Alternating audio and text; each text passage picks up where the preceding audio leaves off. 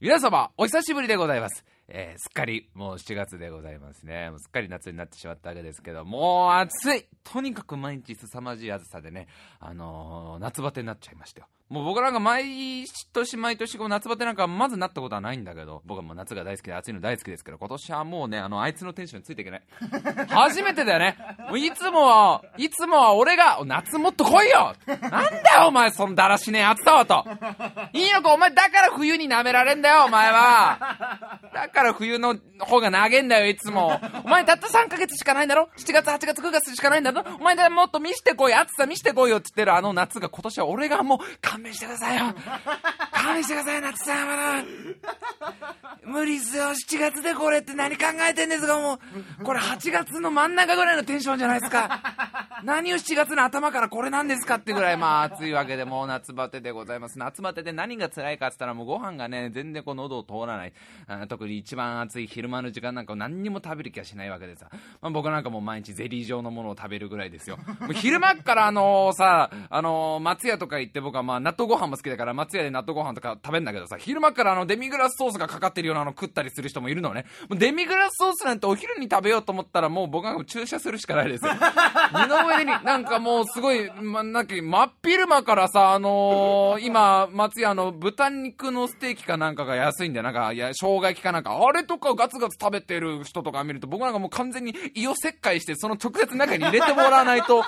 食べれないんで、まあ毎日ゼリー状のものをね、大体買って、街のゼリー屋さんで毎日ゼリーを買って、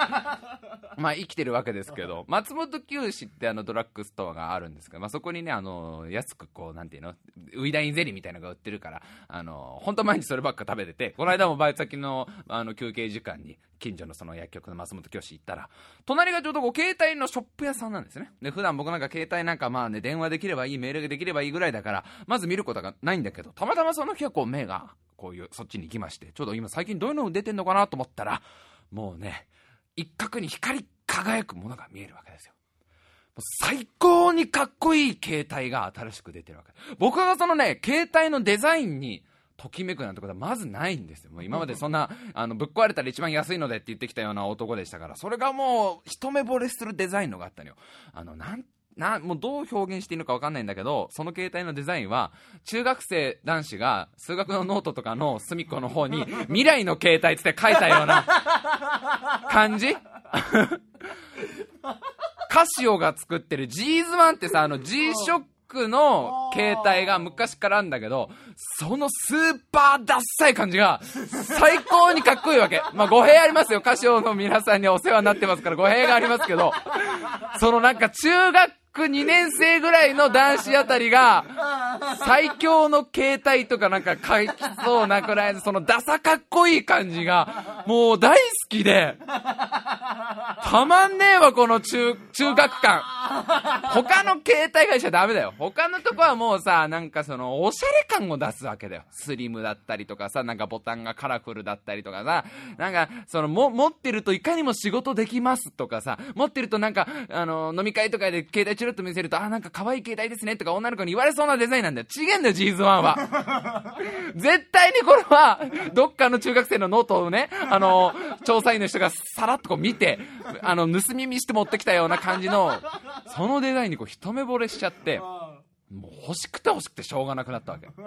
バイト中にずーっとここな悩むわけですよ。あの、もうどうしようかな。でも今の携帯、ね、もともと持ってた携帯にももうすごい愛着が湧いてるわけですよ。もうその、この間電池変えたばっかりさ、あいつはこう、ずーっと俺のそばにいてくれたやつなんじゃないだけど、もうその携帯が最近調子が悪くて、俺があんまりにもさ、落っことしたりとかね、あの、敵の日本刀を受け止めたりとかね、こういろいろいろ危険な目に遭いますから、相手のサブマシンガンの銃弾をそれでね、か受け止めたりとか、まあいろいろこうぶつけてきたりしたせいで、最近そのなんかね、読み込みエラーとかが出るわけですよ。で、あの、ちょっと、まあ2年ぐらい、2年、2、3年ぐらい前の機種だから、最近のちょっと新しいツイッターとか、ああいうサイトとか見ると、もう途中でこう重くなって動かなくなっちゃうっていうのがあったから、まあこれがちょうどいい機会かなと思って、で、バイト先、バイトが終わって、行ったわけですよ、携帯ショップに。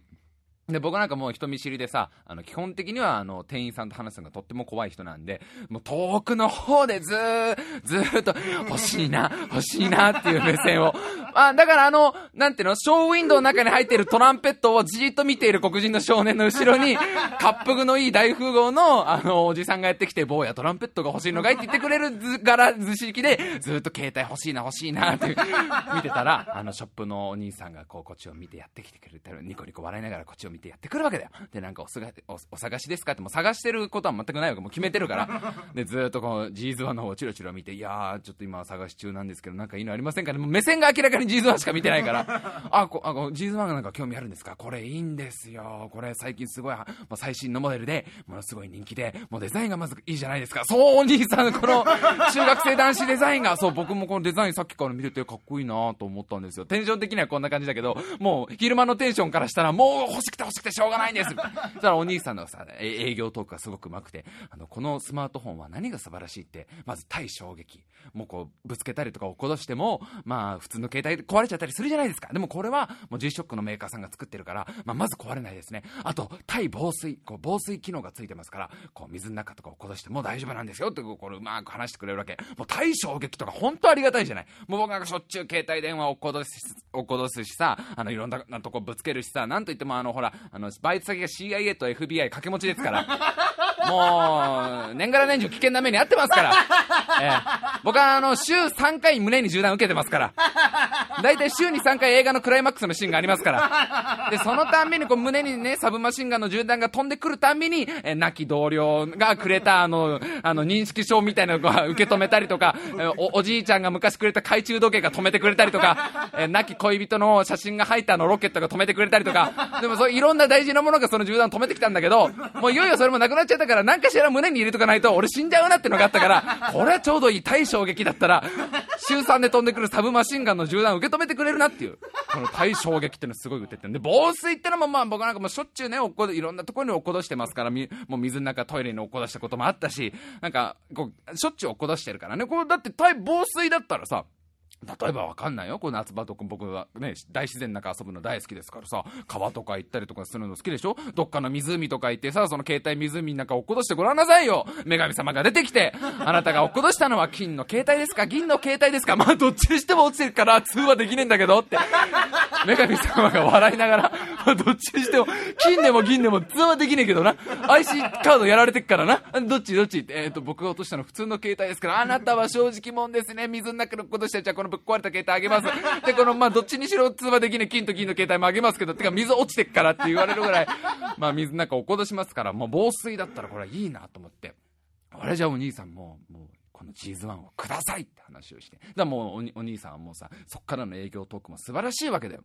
で、なんか機種変更なんだけど、まあこう、なんていうの、まあ、なんていうの、その、新しくスマートフォンにするにあたって、いろいろシステムがいろいろ変わったりとかね、こう、料金形態がいろいろ変わったりするから、お兄さんが一個一個こう説明してくれるわけ。で、俺本当に感心したのが、最近のまあ携帯ショップのお兄さんたちってのはどれぐらいのレベルなのかわかんないけど、めちゃくちゃトークがうまいわけ。ポッドキャストやれよっていう。もうお兄さんのポッドキャスト聞いたら毎週機種変するわっていうぐらい、トークがうまいわけ。もうその、まあもちろん携帯を進めてきてくれた時からうまいんだけど、その新しい料金形態の説明とかが、まあ私なんかもうおじいちゃんじゃない。何にも分かってないおじいちゃんに一から説明してくれてさ、これもうすば、ちゃんと勉強してんだろうなと思って感心してたの。で、あの絶対不明瞭にならないようにさ、今一個一個こうチェック項目自分で書いてくじゃん。こういう契約あなたはしますよ。よかったら、ここにあの親指をちょっと小刀でピッて切ってもらって、結番をガッて押してもらえば大丈夫なんでっていう、ああいうのをやっていくじゃない。それをするときにもう一個一個こう電卓を目の前に置いて計算してくれて、まあ今お払いね、してくださってるのがこの料金で、これこれこのプランがこういう風にかかりますんで、この値段になりますってね、一個一個見てから、俺のこういうね、血だらけになった親指をペタペタ貼っていくわけ。で、いやもう気持ちよく買い物ができてね、まあ、念願だったこう、スマートフォンも手に入れて、まあ念願っていうかまあ、一目惚れしたジーンを手に入れて、お兄さんのトークも上手くて、よかったよかったと思って帰ろう、帰ろうと思ったら、お兄さんが、あの、今実はプレゼントがついてくるんですと。であの今スマートフォン買ってくださったお客様には、これデジタルフォトフレームっていうのをつけているんですよ。しかも、キャッシュバックで3000円戻ってくるんですってことをお兄さんが言うわけほうほうほう聞こうじゃないか私はねただって言葉が一番好きなんだ。いろいろいい言葉がこの世にある。愛とかね平和とか夢とかいろいろあるんだけど私はただっていう 無料って言葉をね一番愛してるんでその話ちょっと聞こうじゃないかお兄さんがこうデジタルフォトフレームってこういうものなんですよってパンフレットを見せてくれたら、なんていうのかな、あのー、まあ、フォトフレームだから、こう、まあ、あれですよね、も、大きいモニターみたいな、大きい、まあ、iPad みたいなもんだと思ってみんな。iPad みたいなもんで、要は、あのー、自分の携帯電話で撮った写真をメールでそこに送れんだと。そうすると、その iPad みたいなモニターに自分の撮った画像がちょっと大きめのところね、画像で、あの、なんていう映し出されますみたいな機能なわけ。で、最近のこのデジタルフォトフレーム、何がすごいかっつったら、まあ、これ白井さんが撮ったこのね、まあ、お客様が撮った写真を、まあ、SD カードとかで移動するんじゃなくて、メールで撮れば、メールで送れば、どっからでもその画像がそのフォトフレームに送れますよ。これはもうぜひ持っといた方がいいですよ。もう今だったらプレゼントしてますからね、とかして押してくるわけ。で、もう俺すっかりそれも欲しくなっちゃって、あ、じゃあもらいます。ありがとうございます。あありがとうございます。ただで、ただ、あれ、た ただでありがとうございます。ただ、ただっていいですよね。すべてのものがただになればいいのに、ね、もうなもう安いっていう概念をなくして、高い安いじゃなくて全部ただになればいいの。ありがとうございますって、こうパンフレットの下に見てたら、月々って書いてあるわけよ。月々390円って書いてあるわけ。僕はね、月々って言葉が一番嫌いなわけですよ。この世の全ての言葉の中でね、月々っていう言葉が最も憎い嫌な言葉ってのはいっぱいありますよ。音量とかやね、嫌なこと、呪いとか憎むとか造語とか、いっぱいある中で、月々って言葉はもう一番嫌いなわけ。月々お支払いがありますとか、月々なんだらがんだらですとか、もう月々地上って言われても嫌だもん。月々地上が来ますよって言われても、毎月だったら疲れちゃうよみたいな。地上、地上っていう雰囲気じゃない時に来られても盛り上がんないよって。月々って言葉が一番嫌いなの一番下のパンフレットの一番下に月々390円って書いてある。おっと、お兄さん、これどういうことですかと。この390円ってこれ書いてあるのこれな何ですか？って聞いたら、いや、あの、そのデジタルフォトフレームは、まあ、先ほども説明した通り、メールで画像を送れば、ね、それが届くっていうシステムなんで、このデジタルフォトフレームにもメールアドレスが必要なんですと。で、そのための料金がどうしてもかかっちゃうんですよ。そのための、まあ、要はアカウントを作るみたいなもんですから、その料金で、まあ、あの、390円っていうのが、ちょっとかかっちゃうんですよね、みたいな話を、おっと、お兄さん、あれ？ちょっと話が違ってくるんじゃないですか？いや、でもあの、キャッシュバック3000円がありますから、キャッシュバック3000円はまあまあ僕も嬉しいんですけど、もう390円かかるんですよね。で、よーく見てったら、そのキャッシュバックっていうのも、ただ3000くれるわけじゃない。おばあちゃん的に。ね。おばあちゃん的に、いや、ね。よ、これで、美味しいもんはね、食べるといいよ。あの、ガムとか食べなさい。で、お友達いるんでしょ、量も。じゃ、お友達にもガムを買いなさい。ね。あ職場の人もお世話になったらガムを買いなさい。ね。お父さん、お母さんに今度誕生日にもガムを送ってあげなさい。よう、妹に優しくするガムを買ってあげなさい。ガム料金のために、まあ、おばあちゃんで3000円とかのお小遣いでくれるわけじゃないわけよ。その3000円っていうのは、デジタルフォトフレームがもともと買ったら3000円するんだと。ね。その分の代金を帳消しにするだけなんだと。だから結局0円なわけ。もらえるお金は。で、ただただ月額390円かかる。これはちょっといただけないなと。月々390円ってもう相当な額ですよ、僕からしたら。そうもうなんだって毎月いろんなことが390円でいろんなことができますよ。ね？で、それはちょっとないなと思ったら、こっからのお兄さんが最高で。そのデジタルフォトフレームを俺につけさせるために、ものすごいトーク展開をしていくわけよ。まずね、もうとにかくあった方がいいの一点まし、一点張りなのまずは。これは絶対使いますって。あったらこれ使いますよ。えいやあの皆さん使わないっておっしゃるんですけどスマートフォンにしたら今まで以上にこの写真をいっぱい撮るんですよ。ものすごい撮るようになるんです。でそういうのをまあこのまあこの G ズワンなんかはもちろん液晶綺麗なんで、あの、綺麗に映りますけど、例えばよりこう大きく映したい時あるじゃないですか。ねえよ！いやいや、ないって、お客様お客様、ないよとおっしゃいますけど、仮にですね、お客様が例えば、えー、じゃあこう飲み会とか、ね、あったりするじゃないですか。飲み会とか行かれて、行かねえよ呼ばれねえよあ、じゃ飲み会じゃなくても、飲み会じゃなくても、じゃあ、の、ご友人に、あの、あね、あの、あ遊ばれたりとかした時に、このデジタルフォトフレーム1個あれば、この間こんなとこ行ったんだよって景色を大きい画像で見せれるんです。本当にこのお兄さんが言うわけ。いやいやいやいやいや、お兄さんと。お兄さんと、ちょっと待ってください。それは苦しいよと。いや、その、何なんだと。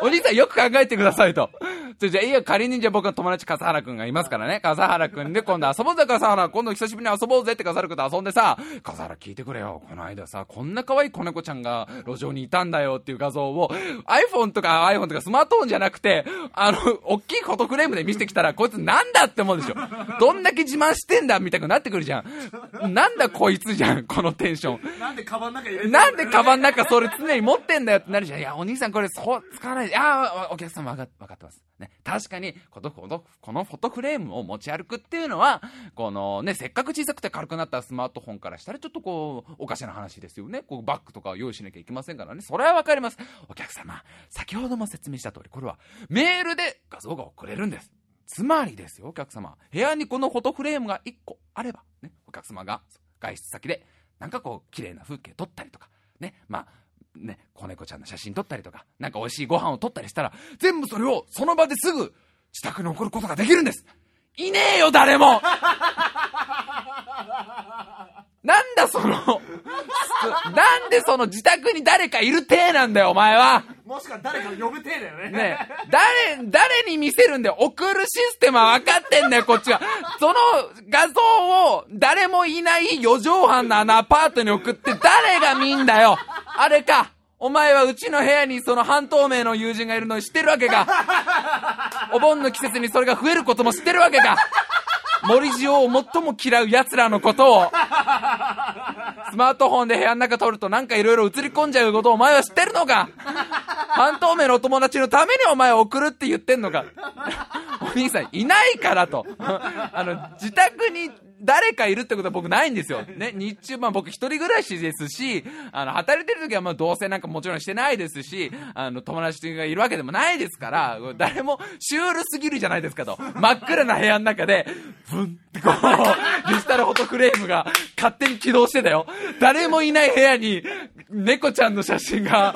送られて写ってる絵は、シュールすぎるでしょ？そしたらお兄さんが、いやいやいやお客様お客様お客様。自宅だけじゃなくても、例えばですよお客様、これを実家の方に送っていただければ、実家のお父さんお母さん方に、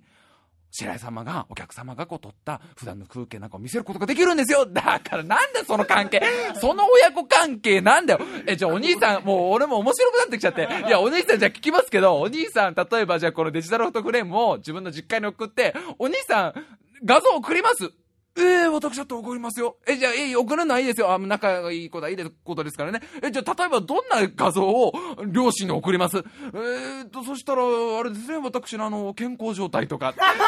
俺、本当に言ったからね。俺、そ、そう、その瞬間、携帯ショップ内で爆笑しちゃって。健康状態とかですね。あの、例えば、自分の顔写真を撮って顔色送るとかって、もうむちゃくちゃすぎんだよ、そこら辺から、その、お、まあ、あるんだろうよ、お兄さんのそのノ、ルマンの問題だったりとか、あんなわかんだけど、もう、そのトーク展開があんた、ポッドキャストやれよと。なん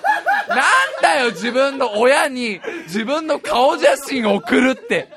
いや、それをお客様毎日すれば、あの、ご実家にいらっしゃるご両親も、あの、顔色を見て安心するということが、あーありますよ。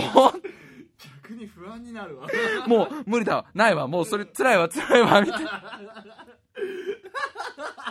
いや、あの、もう、ああの、じゃあ、実家に送らない、送る、さすがにそれ難しかった。た、例えば、あの、ご友人の方にこれプレゼントされれば、白井様が撮った画像を、ご、ご友人に常に見せたりとか、白井様のな、お恋人とかに送れば、恋人いねえよ、この野郎。あの、常に、だからもう、なんだよ、わけわからんじゃん、もう。大地からさ、その、いいよ、デジタルオートフレームを友達にプレゼントした時相当気持ち悪いやつだと思われない？もらってもね。仮に、じゃ友達だったらまだいいよ。例えばじゃあまあ好きな女の子がこの先できたとしてさ、仲良くなるためにさ、あの、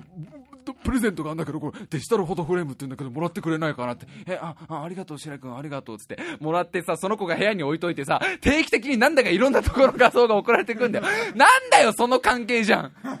もうその攻防10分ぐらい、俺も面白くなってきちゃって、このお兄さんが次どんな手を出してくれる最後はでもあ諦めてたけど笑いながら諦めてくれて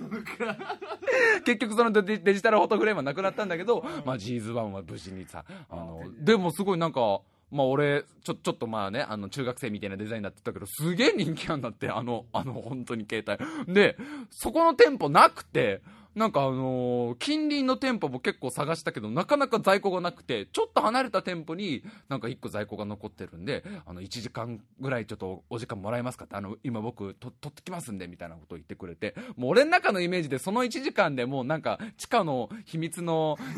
基地みたいな格納庫みたいなところにそのアンドロイドが すごい発信ジュームみたいなエヴァンゲリオンの射出シーンみたいのをすごい想像しちゃってあ今なんかこういろんなボルトとか外してこう運ばれてんだなみたいな。でこう無事に届いてあのーまあ、どんなスマートフォンだったかっていう話をちょちょっとね今日しようかなと思っております。というわけで今週も参りましょう。タイムマシーン部。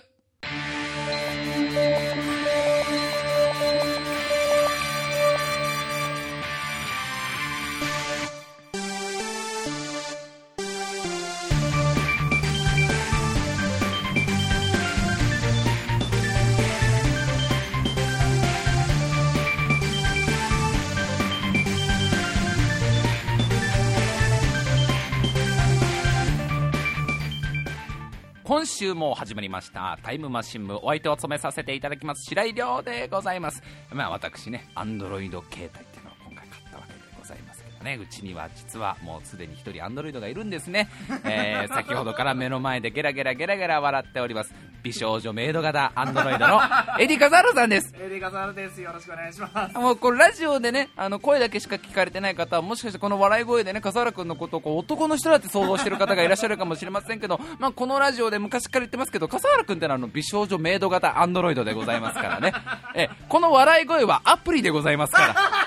笑い声アプリでございますから。え起動しますと目の前にこう前頭葉がブンと浮かびましてそれを撫でてあげると笑い声が出るって、まあ、ちょっと視覚的には気持ち悪いアプリでございますけどね、まあ、僕はつまり2代目のアンドロイドを手に入れたというとこではないでしょうかね。まあ G1 もう一目惚れして買ったわけでございます。今目の前にあるわけですからも見てくださいこの武骨なかっこいい感じ。もうこの絶対トランスフォームしそうな感じがするじゃん。確実にこのなんかロボットに変形しそうなかっこいいデザインのが置いてあるわけなんだけどまあさこれを買ってさ家帰って触ったわけでございますよ。やっぱりね全然最初わかんないね。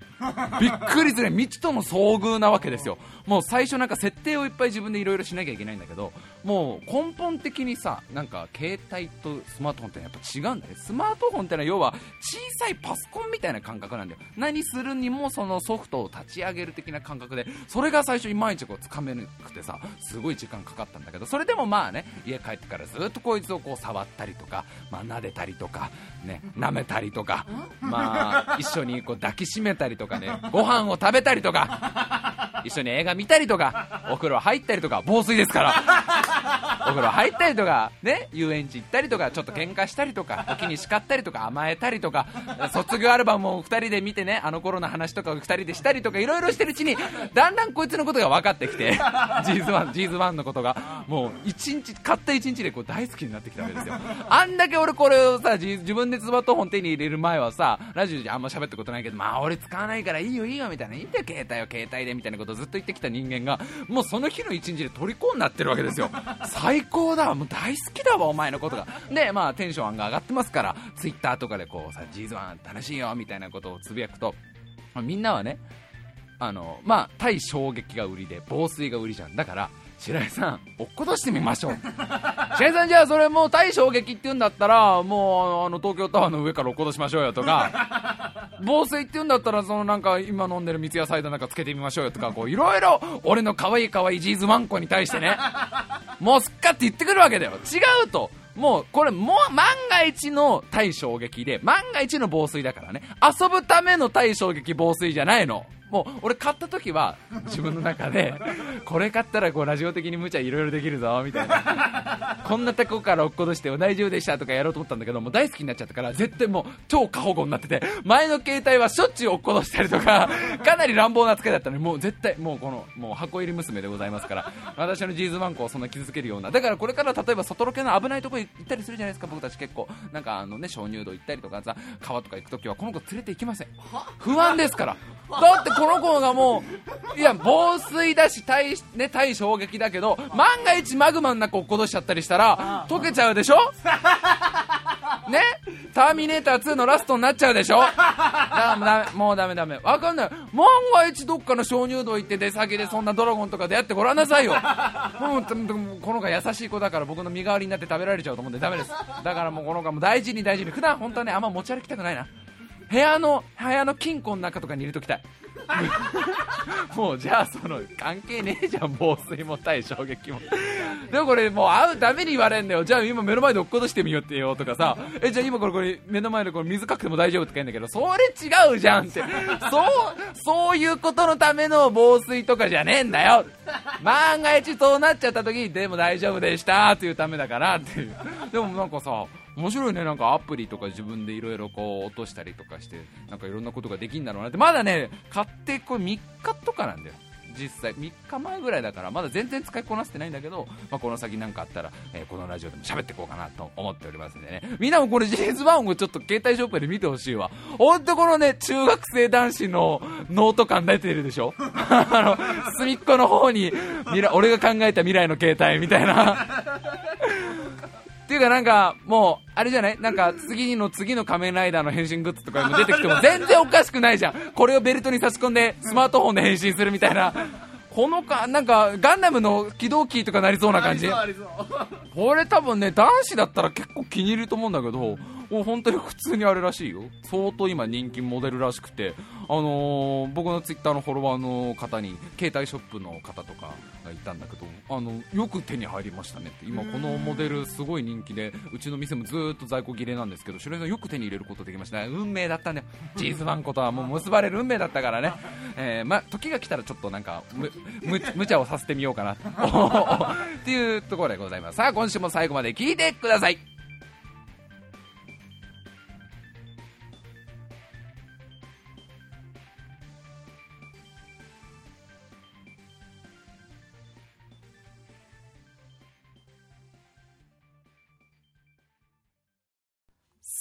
今週はたくさん罰ゲームのメールが来てます。何の罰ゲームかというと、先月にやったタイマー新聞泥系祭り。ねえー、この前の放送を聞いてくださいましたらわかりますが、えー、やってきたわけでございますけどね。まあ、まあ僕のご利用しで、お互いドローという結果になりましたんでね。一勝一敗の。二人とも罰ゲームを受けるべきだというところで、まあ皆さんに罰ゲームを募集、応募、募集したわけでございますけど、たくさんの応募がありますね。えー、どんどん紹介していきましょう。ちょっと読むのも怖いんですが、僕も。ラジオネーム、バルムンクさん。えー、あれですね、あの、参加してくださってた方ですね。え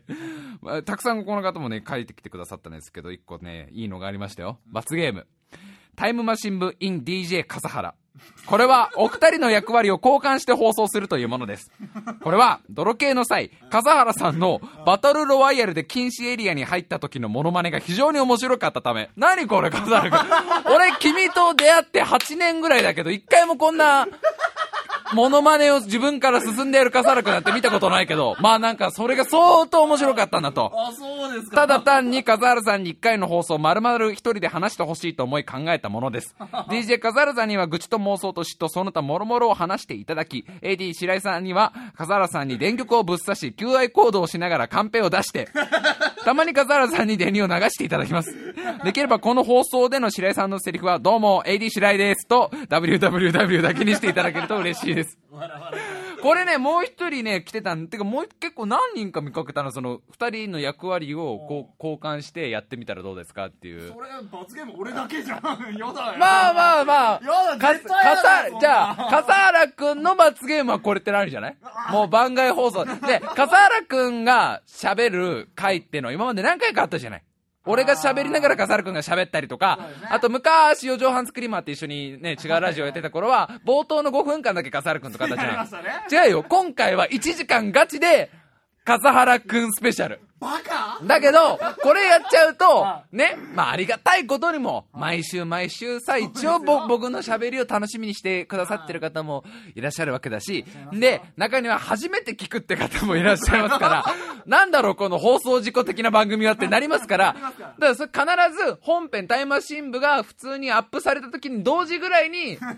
笠原くんの放送もアップっていう風にしようよ。これ、これいいと思うんだよな。一回だから笠原くん僕のね、こう苦労も分かった方がいいわけですよ。散々分かった上でだろ4畳半とやりましょう。やりましょう、笠原さん。1時間笠原くんが喋るラジオって聞いてみたよ。長えよなんだかんだでオタク最近ニコニコの生放送とかで30分喋ってんだからさ、やれやいいじゃない笠原さん、やれや。1、1時間喋ればいいんだよ、1時間これちょっとでもまあ一個いい候補ですよね。これはもう罰ゲーム以外に普通に企画としておればやりたくてしょうがないです、今。こいつ えー、ラジオネームバーニーさん、バーニーさんも、えー、参加されてた方ですね。えー、さてさて、片や警視総監の職を剥ぎ取られ、娘のために焼きそばを買いに、さらには素敵な狐の M 君を嫁入りさせた、あ、向こう入りさせた男と、あ、向こう入り。これもう先週聞いてくださいましたらわかりますから。えー、片や頭皮を剥ぎ取られた代償として、警視総監の職を略奪し、悪徳警視総監として世を恐怖のどん底に落とし入れた男の罰ゲームを募集するということで送らせていただいている所存でございます。とは言っても、あまり大きなことを提案する気はございません。お二人ともお忙しいでしょうし、簡単にできるものです。むしろ、快感を覚える人もいるかもしれません。というのも、えー 地球という星にある罰ゲーム専用に開発された強力な粘着力を持つガムテープとやらをお互いの体に貼り合い一斉に剥がし合うという究極の SM プレイをしてみてみればいいのです。もうどっちが S でどっちが M なのかもわからなくなるぐらい快楽の絶頂を味わっていただければいいのです。どこに貼るか、何枚貼るかはお互い自由に決めてもらいます。笠原さんの頭でもよし、白井さんの脇でもよし、とにかくいろんなリスナーたちの iPod に二人の喘ぎ声を響き渡らせるという周知プレイをぜひ採用してもらえたら嬉しいです。まあ、これは、これはまあね、まあね、まあまあ、まあ罰ゲームらしいですよ。ガムテープを、ガムテープをいろんな毛のとこに貼って剥がし合うっていうのは、いかにも罰ゲームらしいですけど、音声メディアですから、iPod、皆さんの iPod からは、あービリビリビリ、あービリ、ビあーみたいなのが1時間ぐらい入ってるって。あと、僕と笠原くんが完全にこう脱毛した状態の美脚をね、披露するだけになりますから。まあ、まあ、ちょっとまあ、かん考えておきましょう、これも。えー、ラジオネーム、フェルメールさん。えー、やはり、歯医者には自ら鍛え直さねば治らないと思いますので、お二人には、あるヒーローに戦いを挑んでいただきたい。そのヒーローは、そう、タイムマシン部でおなじみのゲイビマン。お二人で岩手まで行かれて、たゲイビマンたちに戦いを挑む。もしくはゲイビマンたちの弟子となり、一緒に悪者をやっつけるというのはどうでしょうか。これはもう罰ゲームじゃなくて、本当にやりたい。企画だよね普通これ企画だよ まあ、あの、ゲイビマンっていうのは、えー今年の1月にね、タイムマシン部でやり、あやりましたとか、た参加しました、スーパーママチャリグランプリっていうのをね、富士のスピードウェイまで一緒に行ってくれた、岩手のローカルヒーローなんでございますけど、これでも前々から僕と笠原くんがずっと言ってて、ゲイビマンと一緒になんかこう企画をやりたい。で、この間はゲイビマンがこっちに自分たちの企画に来てくれたわけだから、やっぱり次は俺たちが岩手に行ってね、あの、一緒にヒーローショー俺はどうしてもやりたいんだよな。やりたいね絶対やりたいな。あ ゲイビマンショーにこれだからもう実際にまあ、スケジュールどうこう考えたら今年はちょっと厳しいかもしれない。もう夏まであとちょっとですから。でもまあ来年とかね、あのーまあ今年でも秋とか冬ちょっと考えて、ゲイビマンショーに俺たちが、ゲイビマンが泳ければだよ。オッケーが出たらねこれは罰ゲームじゃなくて俺たち楽しんじゃうんで。普通にねまあ、どっかでやれたらいいなっていうね、本当に思ってます。えー、他にもどんどん来てますね。えーと、ラジオネーム冷やし中華3人前14歳。次に何かタイムマシン部のイベントがあるときに、白井さんはサザエさんとかに出る泥棒の格好で、笠原さんは散々メイド型アンドロイドと言われてるので、メイド服で来るとかどうですか？これは素晴らしいこの、この罰ゲームは、でもね、ただ難しいのが、笠原くんっていうのは美少女メイド型アンドロイドなんで、もう今現在、ああのメイドの格好してるわけですよ。なメイドじゃちょっとね、な、なんかしら新しいものを考えましょう。すく水とかね。もう、は犯罪だわ。犯罪だわ。今か、そ一瞬でも自分の前頭葉がそれを想像しただけで、ものすごい精神ダメージを負ってるんで。まあこれまあなんか、なんかのコスプレをするみたいな、まああるでしょうな。えーラジオネーム猫かぶりさん。えー、泥系祭りには残念ながら行けなかったので罰ゲームを考えようと思います。僕が考えたお二人にしてもらいたい罰ゲームは、バトルオブ AV の罰ゲーム同様。これなんかあるのかな？そう、そういう番組が。ちょ、ごめんね。わかんなかった。アブノーマル AV を鑑賞してみてはどうでしょうあ、これ、四畳半スクリーマー第13回参照だから、なんか、俺が多分これなんかこの話をしてたんだ、バトルオブ AV って。自分で喋ったこと忘れたけど、なんかそんな話したの覚えてるわ。笠原さんがスカトロを見て、赤色が、赤色がといった意味が白井さんにも理解できるのでは。これは一番きついわ、俺。俺思い出したバトルオブ AV ってなんかそんな話したね。そうそう AV コーナーに AV コーナーに俺と笠原くんが行って、どっちの AV 女優が、あ、誰がね、どっちがどういう AV 女優好きかみたいなやり合ったやつだ。でなんか神経衰弱みたいに当ててってあー、やったわ、やっでた。か負けたから俺が、うんあのアブノーマルのスカトロ系のあの裏パッケージを見て、赤色が赤色がって言ってた。店から逃げたやつだよこれ一番きつくね？スカトロモンの AV とか、いや、好きな人にとっては極上のものなわけじゃん。もうお金払ってでも見たいわけじゃん。で僕はちょっとその趣味はないですから、まあいろいろ変態要素はありながらも、スカトロとかこれ一回見たらこれ立ち直れないんじゃね？しばらくは。まあ、ちょっとい一個ちょっと入れ入れときましょう。え ーラジオネームやる気なしよ。えー、シェイさんかサラさんこんばんは。泥系の罰ゲーム考えました。罰ゲーム。クリスマスイブにラブホテルで番組収録。クリスマスまで時間が空いてしまうのが難点ですが、ぜひやってほしいです。罰ゲームじゃなくてもいいですから、とにかくやってください。あと、隣の部屋の喘ぎ声が入った場合は、ラッキーということでそのまま放送に載せてください。お前、それが聞きてえだけだろうが。今のうちからバイト先で、今年のクリスマスイブは予定が入ってんだよね。心に決めた人と一緒に過ごすんだと宣言しておけば、バイトは休めるはずです。収録した番組を配信して、もしどこかの組織から注意を受けたら、この番組はラブホテルにいるという設定で収録しているだけですと言い張れば大丈夫だと思います。では、 Good luck luck じゃねえこれ、まあ、ありっちゃありだけどね俺なんかでも難しいって聞いたことあるよ。あの、男同士で入るのって。あのなんか断られる店とか普通にあんだってね。それはそれでなんかな、どうなんだろうってちょっとその聞いた時思ったけど、まあ、その受付行くだけでも十二分で俺は罰ゲームだと思うよ。笠原くんとラブホテルの受付に行くって、部屋を選ぶだけで、もう十二分にそれはきついと思うわ。しんどいねえー、ラジオネームミューキーズ。これはね、俺罰ゲームじゃなくて一回ちょっとやってみたら面白いかなと思うんだけど、七五三を撮るような本気の写真屋で、本気でビシッと決めた服で、本気の真顔で写真撮影。それをタイムマシン部トップ画像に、もちろん笠原さんと二人で。これはさ、ホームページのトップ画像として結構面白いと思う。ああ じゃない？今なんか、あの、近所の科学館で撮った不思議な写真を使ってるじゃない？あれじゃなくて、もうマジの写真を、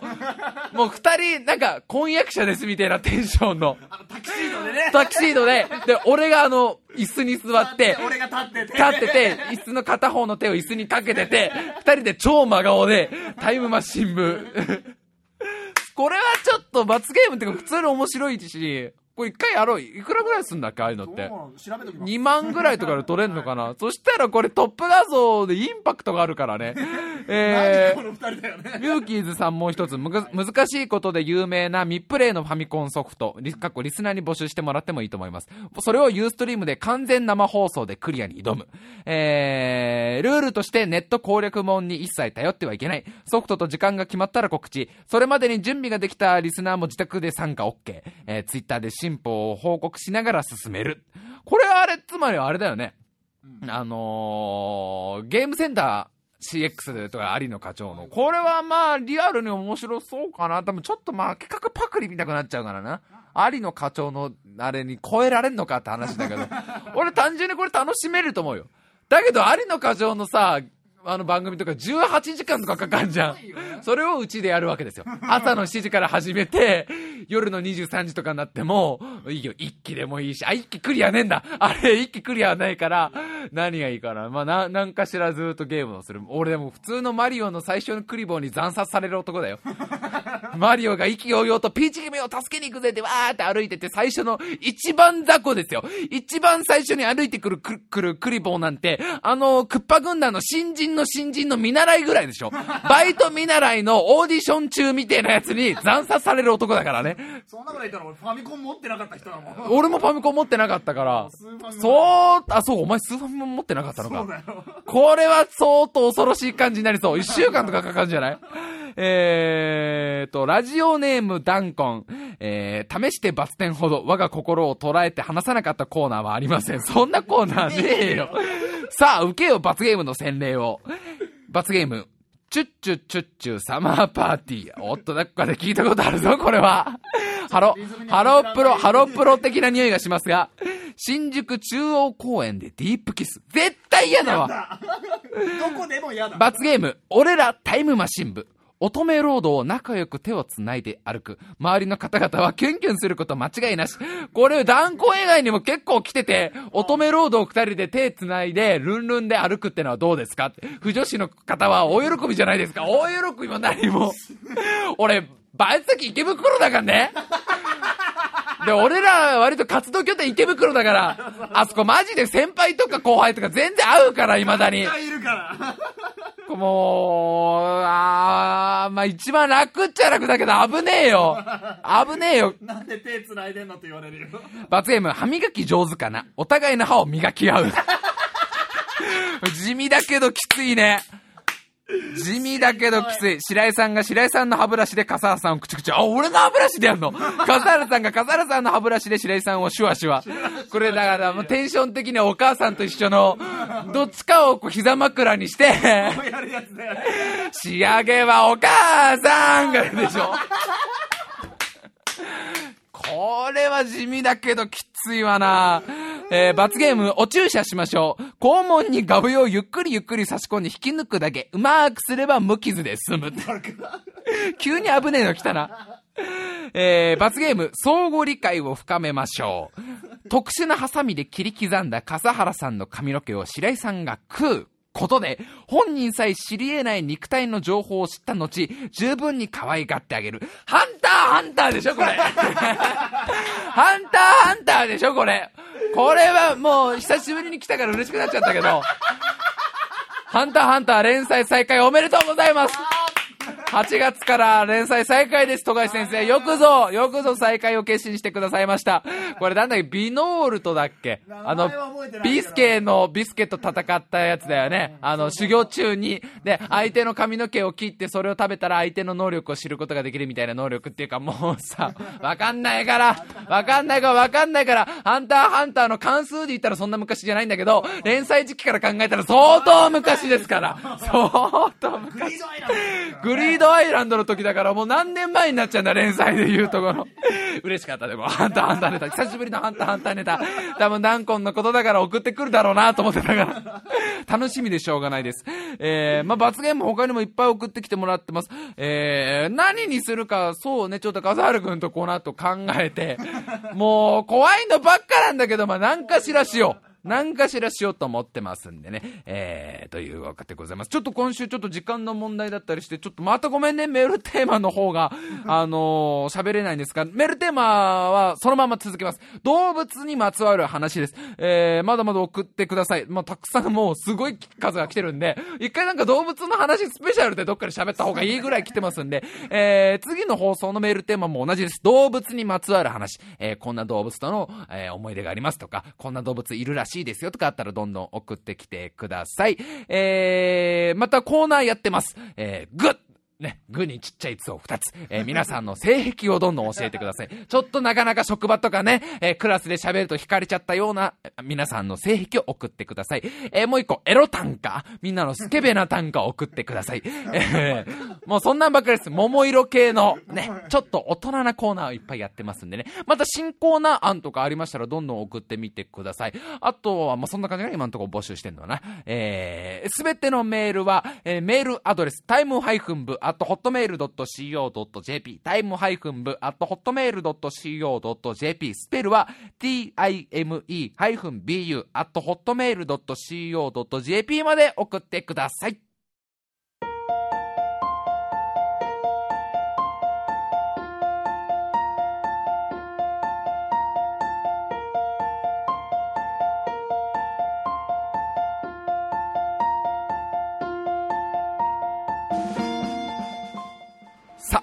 毎度のごとく、スタジオの時間が終わってしまいまして、